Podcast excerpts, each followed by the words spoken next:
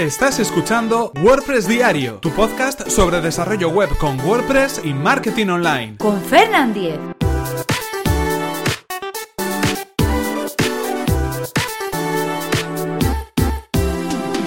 Lunes 27 de marzo de 2017. ¿Cómo importar contenido en WordPress?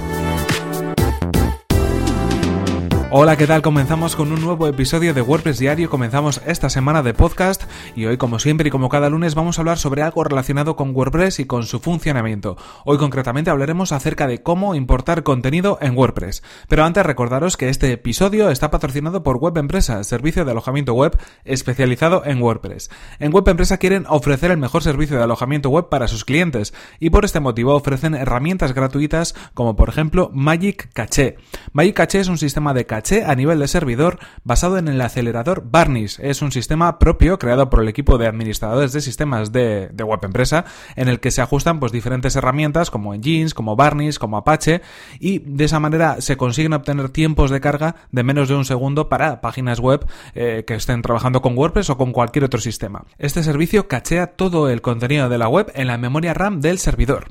Y ya sabéis, si queréis conocer más sobre el servicio de web empresa, que además recomendamos desde aquí, tenéis toda la información en webempresa.com barra Fernan. Así podrán saber que vais de mi parte y podréis conseguir además un 20% de descuento en sus servicios. Y ahora sí, continuamos con el tema que nos ocupa hoy, con el tema de que hablábamos y que da título a este episodio, que es cómo importar contenido en WordPress. Cuando hablamos de importar contenido, estamos hablando generalmente, y la mayor parte de los casos, de contenido que, por ejemplo, podemos tener alojado en otras plataformas, en otros sistemas de blogging o en otros sistemas que pueden ser, por ejemplo, el propio servicio de WordPress.com. Pero también, si estamos trabajando en otro sitio web y queremos importar ese contenido de páginas, de entradas, incluso contenido multimedia, WordPress pone a nuestra disposición, además desde hace un montón de versiones, diferentes herramientas que nos van a permitir hacer ese proceso de una manera más sencilla. Pero antes de presentar las herramientas, debemos tener en cuenta que, en primer lugar, para poder importar un contenido en un WordPress que estemos instalando y que lo tengamos vacío y queramos completarlo con la información de otro sitio web que, hemos creado previamente, tenemos que saber cómo exportar ese contenido. En principio, eh, cada uno de los servicios más habituales que tenemos, pues por ejemplo, para crear blogs o para crear páginas web, deberían tener un servicio con el cual podríamos exportar ese contenido. Generalmente, a través de un fichero, generalmente un fichero XML o de otro tipo de servicio, y de esa manera, pues con ese fichero que exportamos desde ese servicio, podemos luego incorporarlo e importarlo en nuestra instalación de WordPress nueva. ¿Qué servicios pueden incluir? Pues bueno, esta, esta posibilidad, la de exportar el contenido, y que además van a ser luego compatibles con la importación en WordPress. Pues por ejemplo, Blogger, Blogger, el servicio de blogging de, de Google, el servicio que lleva un montón de años funcionando y que, bueno, de alguna manera ofrece esa plataforma gratuita para, para crear blogs Blogger ofrece un servicio para poder exportar ese contenido. También lo ofrecen otros servicios como Live Journal o como por ejemplo Mobile Type o Typepath, que son también servicios bastante clásicos todos ellos en cuanto, bueno, pues a crear, en este caso sobre todo sitios web eh, en formato blog, ¿no? De alguna manera. Probablemente haya otro tipo de servicios que puedan incluso eh, permitir exportar ese contenido a través de RSS. Si nosotros tenemos un servicio de sindicación a través de un feed RSS en nuestro sitio web, también podría ser una forma a través de ese enlace RSS de poder obtener ese contenido, poder obtener el contenido y poder importarlo. En cualquier caso, ya sabéis que esto pues, siempre va a funcionar mejor con plataformas que lo permitan, ¿no? Cosas que funcionan muy bien, eh, Blogger. Eh, si tenemos un sitio web en Blogger, vamos a exportar el contenido y después importarlo muy fácilmente. Por ejemplo, Tumblr también nos lo permite. Es otra forma que podemos utilizar. O algunas plataformas como por ejemplo la propia WordPress.com. Desde WordPress.com tendríamos la opción de poder exportar el contenido y alojarlo en una instalación de WordPress, el WordPress del .org, digámoslo así, el WordPress que se instala en el servidor y del que hablamos principalmente en este podcast. Una vez que tenemos ese fichero de exportación, el siguiente paso sería acceder a nuestro panel de WordPress, entrar en la sección de herramientas y dentro de herramientas tenemos ahí un enlace que nos indica importar. En ese enlace de importar vamos a encontrar precisamente los servicios de los que hemos estado hablando hasta ahora. Servicios como Blogger, como Journal, como Tumblr, como WordPress, bueno, este tipo de cosas. ¿Y cuál es lo que tenemos que hacer a continuación? Pues muy fácil. Elegir el servicio desde el cual vamos a importar el contenido y después continuar adelante. Si por ejemplo, se me ocurre, queremos importar el contenido de, pues otro WordPress, ¿por qué no? De un WordPress que tenemos en otro proveedor, que bueno, es un sitio web antiguo del cual queremos recuperar ese contenido para no tener que transcribirlo entrada a entrada, página a página, e incluso recuperar esa información, pues lo podríamos hacer perfectamente desde ahí. Ahí tendremos un enlace que nos ayudará a instalar una pequeña herramienta que no deja de ser un pequeño plugin para poder importar ese contenido. Una vez que lo hayamos instalado, es simplemente un par de clics, no tiene mayor complicación, nos va a aparecer un enlace que nos va a indicar pues cómo arrancar esa instalación o esa importación del contenido. El primer paso sería elegir desde nuestro equipo, desde nuestro ordenador, ese fichero, por ejemplo en este caso, en el caso de WordPress, el fichero XML, que es un fichero más o menos eh, grande, depende un poco del contenido que tengamos, pero no demasiado pesado, porque al final son solamente hipervínculos. Un fichero XML, como decimos, que nos va a permitir importar todo ese contenido. Lo seleccionamos, lo subimos y automáticamente eh, nuestra instalación de WordPress va a leer ese fichero va a ver lo que hay en esa información y nos va a indicar diferentes pasos. Uno de los pasos o de las cosas que nos va a preguntar, ¿qué hacemos con los autores?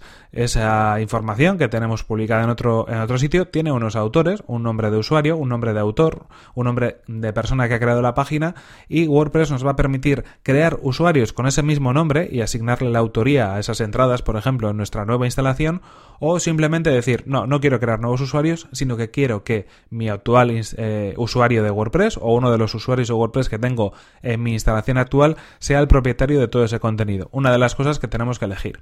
También nos va a dar a elegir, en este caso, si accedemos a la importación desde otro WordPress, bien de WordPress.com o bien de otro WordPress instalado en un servidor.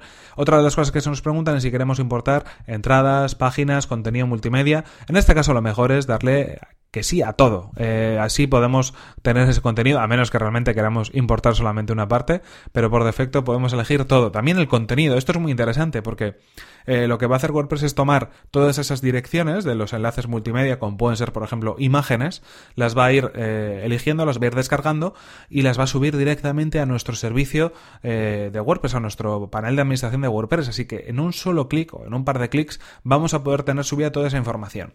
Cuando continuemos, cuando digamos bueno, pues aceptamos, ¿no? Vamos a darle adelante al proceso para continuar. Lo que va a pasar es que va a salir un pequeño registro, una serie de líneas, y al final nos va a indicar que está todo correcto, que ha sido eh, exitoso esta prueba, o más que prueba, esta importación completa del contenido.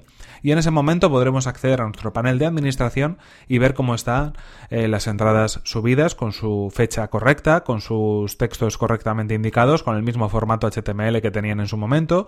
Están las imágenes también insertadas en cada uno de los posts están las páginas creadas, si son páginas con subpáginas o con categorías y demás, todo eso también va a estar importado, es decir, todo el contenido se va a importar correctamente, incluso si hablamos de contenidos de tipo personalizado o productos de WooCommerce, es decir, toda esa información nos la debería importar sin ningún tipo de problemas. Es verdad que, bueno, si estamos trabajando con con otro tipo de eh, bueno de contenido un poco más complicado. Por ejemplo WooCommerce igual hay otras herramientas un poquito más concretas que nos van a poder dar más información y poder importarla de una manera más sencilla o más adecuada a lo que podría ser una tienda online. Pero en cualquier caso para la mayor parte de los casos como pueden ser páginas como pueden ser entradas esto nos permite tener un volcado de ese contenido y subirlo a nuestro WordPress Ojo, atención, esto eh, hay que tener en cuenta y tomarlo con pinzas.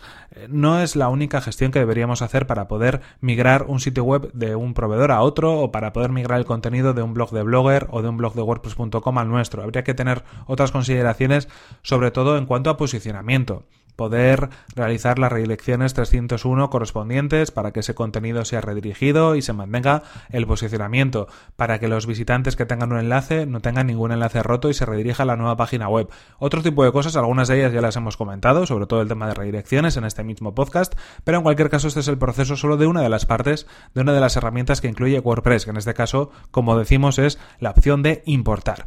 En cualquier caso, un proceso sencillo que yo en alguna ocasión he realizado para, pues por ejemplo, esos blogs que están en WordPress.com y que alguien dice, no, y es que me he cansado del servicio y quiero pasarlo a un WordPress.org con un diseño personalizado, con una web que me permite instalar eh, plugins sin tener que eh, invertir mucho dinero, como en ocasiones puede suceder en la plataforma de WordPress.com, que lo que hace es eh, cobrarnos un dinero por, por añadir funcionalidades. Bueno, pues cuando esa gente decide pasarse de la parte gratuita de WordPress, de WordPress.com, a una parte en un servidor, esta herramienta funciona de maravilla, porque al final tienes exactamente lo mismo, con URL Y con todo. O sea, todo lo que teníamos es un calco, solo que en el nuevo dominio y en el nuevo WordPress que hemos instalado. Así que recomendable, si no lo habéis hecho, que lo probéis porque igual os puede solucionar algún que otro trabajo, algún que otro tiempo extra para hacer esa migración de ese contenido.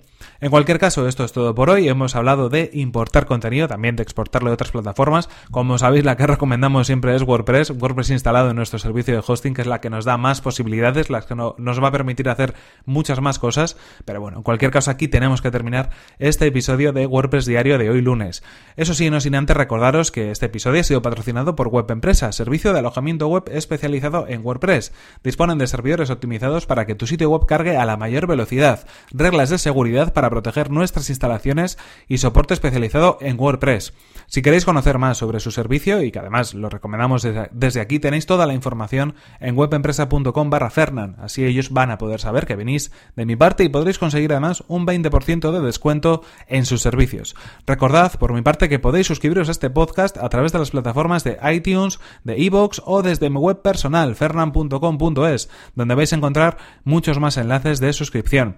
Y además, si seguís este podcast habitualmente, ya sabéis que podéis ayudar a difundirlo y hacerlo, bueno, hacer que más gente lo conozca. Simplemente podéis dejar vuestra valoración de 5 estrellas en iTunes o vuestros comentarios y me gusta en iVoox. Os lo agradeceré enormemente. En cualquier caso, si queréis poneros en contacto conmigo, podéis hacerlo a través de mi correo electrónico fernan.fernan.com.es o desde mi cuenta de Twitter que es fernan. Nos vemos en el siguiente episodio, que será mañana mismo. Hasta la próxima. Energía brutal la de hoy. He ido a todo meter en el episodio. Pero bueno, mañana más. No sé si más despacio o más rápido todavía.